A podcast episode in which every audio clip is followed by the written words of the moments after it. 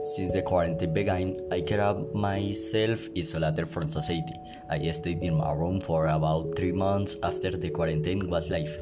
When I left, I saw myself with my same friends, who will also his locked up. Uh, we went out to play uh, and talk, among others.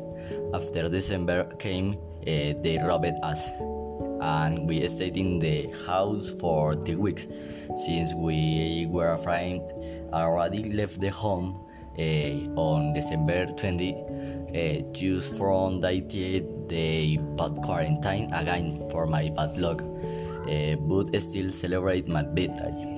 In January, I met new friends since they, we have been together. That to them, I learned to play volley, and I get along very well with them.